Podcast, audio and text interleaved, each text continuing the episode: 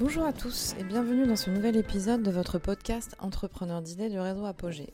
Comme chaque mois, nous partons à la rencontre d'un projet remarquable et inspirant. En mars dernier, l'équipe Racine a eu la chance d'être conviée par l'association Adèle de Globitz en collaboration avec APF Entreprise Alsace à la découverte du robot Leka sur Strasbourg. Cet outil ludo-éducatif fabriqué en Alsace a été conçu pour agir avec des jeunes présentant des troubles autistiques. Merci à Aurore Kessler, référente mission ressources autisme et numérique au DASCA, et à Philippe Jacob, directeur général de l'association Adèle de Globitz, pour leur témoignage.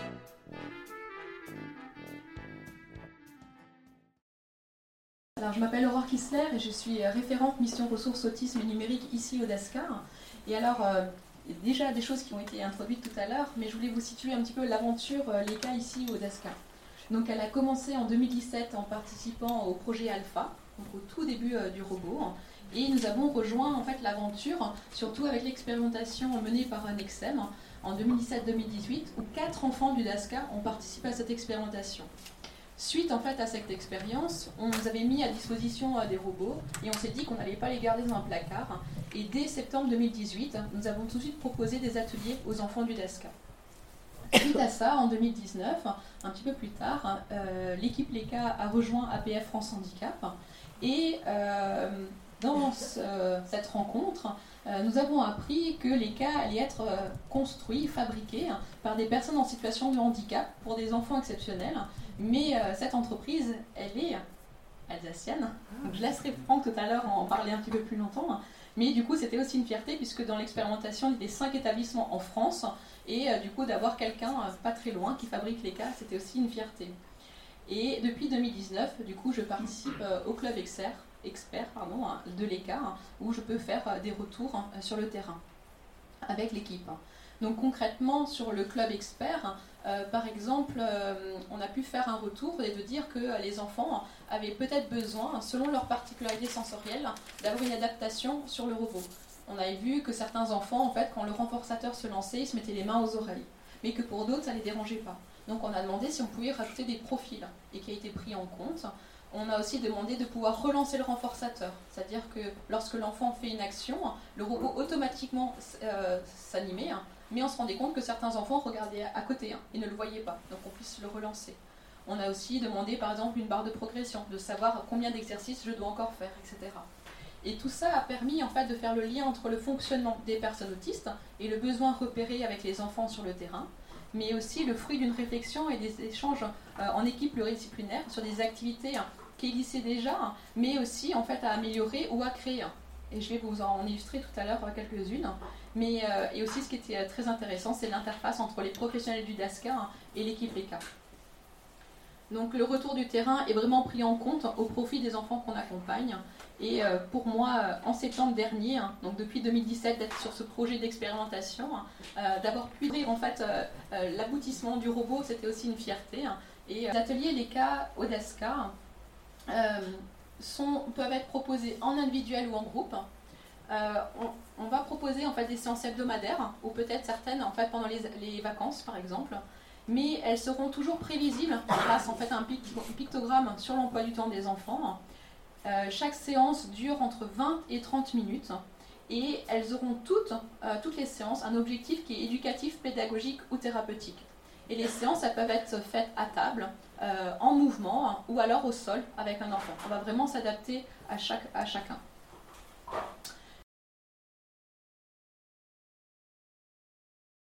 Je suis Philippe Jacob, directeur général de l'association Adèle de Glowitz.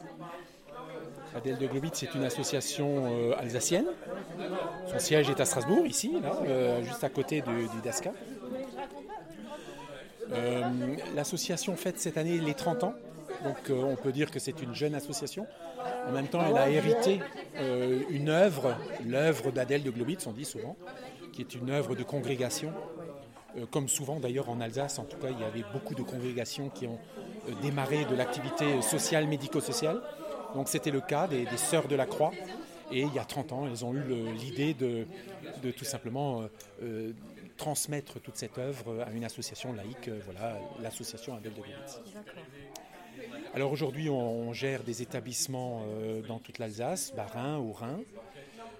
essentiellement quand même en accueillant des publics handicapés, la déficience sensorielle. Ici, d'ailleurs, à Strasbourg, des enfants malentendants, des enfants sourds, des enfants aveugles, des enfants autistes aussi, des enfants polyhandicapés, mais aussi des adultes dans des structures de MAS ou de foyers d'accueil spécialisés, etc. Mais nous gérons aussi des établissements sociaux avec des maisons d'enfants à caractère social. Donc ce sont des enfants qui sont placés par l'aide sociale à l'enfance. Ou alors quelques établissements pour personnes âgées, dépendantes, en EHPAD. Voilà. Donc ça représente combien d'établissements? Ça représente à peu près 36 structures différentes en Alsace. Et c'est globalement un, chiffre d'affaires qui est de l'ordre de 80 millions d'euros. C'est à peu près 1500 professionnels euh, qui travaillent au quotidien euh, dans, les établissements et services. Et euh, pour les cas, est-ce que vous pouvez nous expliquer comment ce projet est né et, ce qui m'intéresse, c'est un petit peu les problématiques associées à, la mise en place de ce type de projet. Est-ce que vous avez rencontré des difficultés?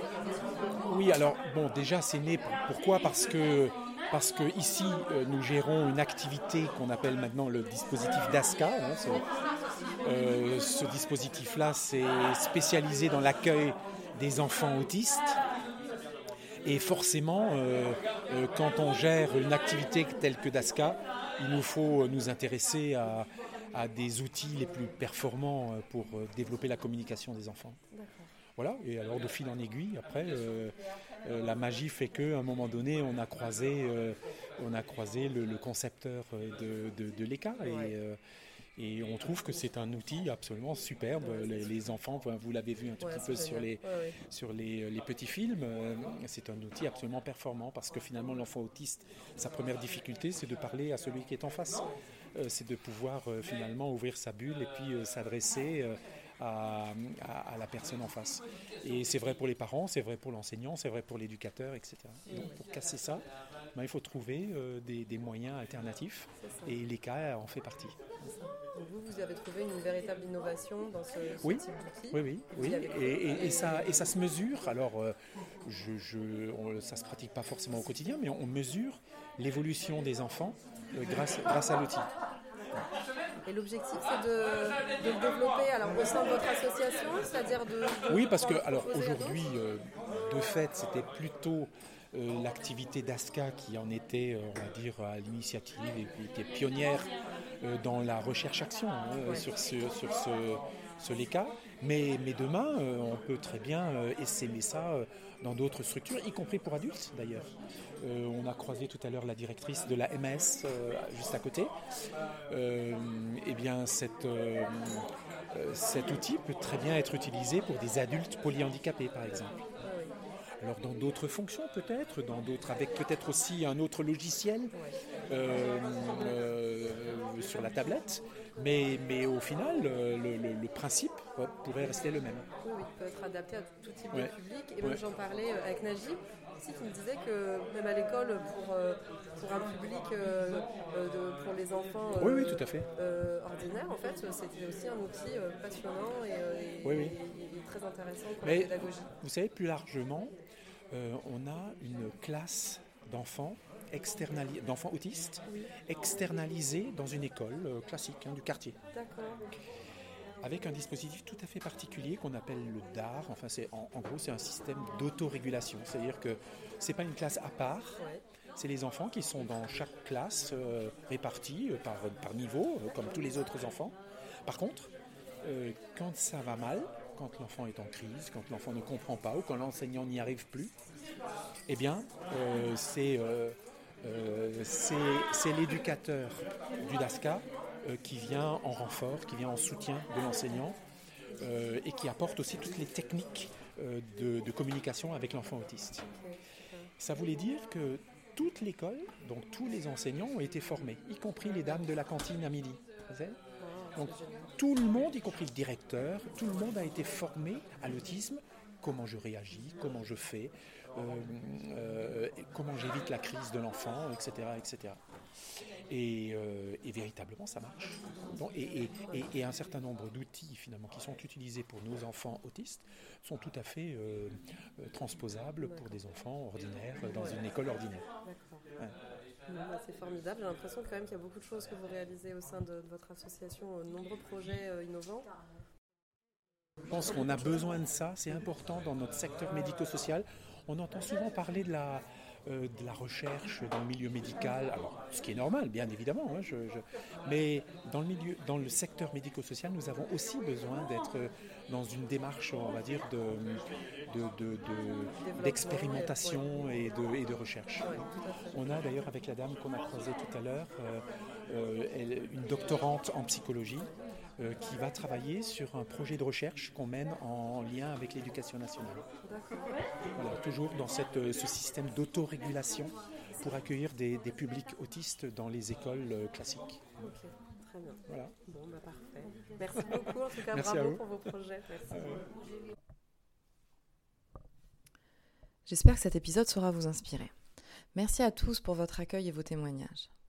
Les éléments pertinents de ces échanges que j'ai retenus sont la pertinence de l'outil LECA pour favoriser les interactions, ne pas se freiner à l'innovation et impliquer le plus grand nombre, l'association de différents secteurs d'activité au niveau de son territoire pour être plus efficace. Ce podcast est en deux parties. Prochain épisode le mardi 21 juin pour le témoignage du directeur d'APF Entreprise Alsace, Franck Suzon, et d'un papa impliqué dans le projet LECA pour sa fille Anna. Vous retrouvez ces épisodes sur vos plateformes habituelles. N'hésitez pas à vous abonner. Vous pouvez nous contacter par mail à contact@apogée-ess.org. Vous retrouverez les cas et d'autres projets remarquables lors des rencontres Apogée 2022 qui auront lieu le 15 septembre 2022 à Lyon. Inscrivez-vous et venez échanger avec les porteurs de projets retrouver le lien d'inscription sur le site Apogée www.apogée-ess.org. À très bientôt.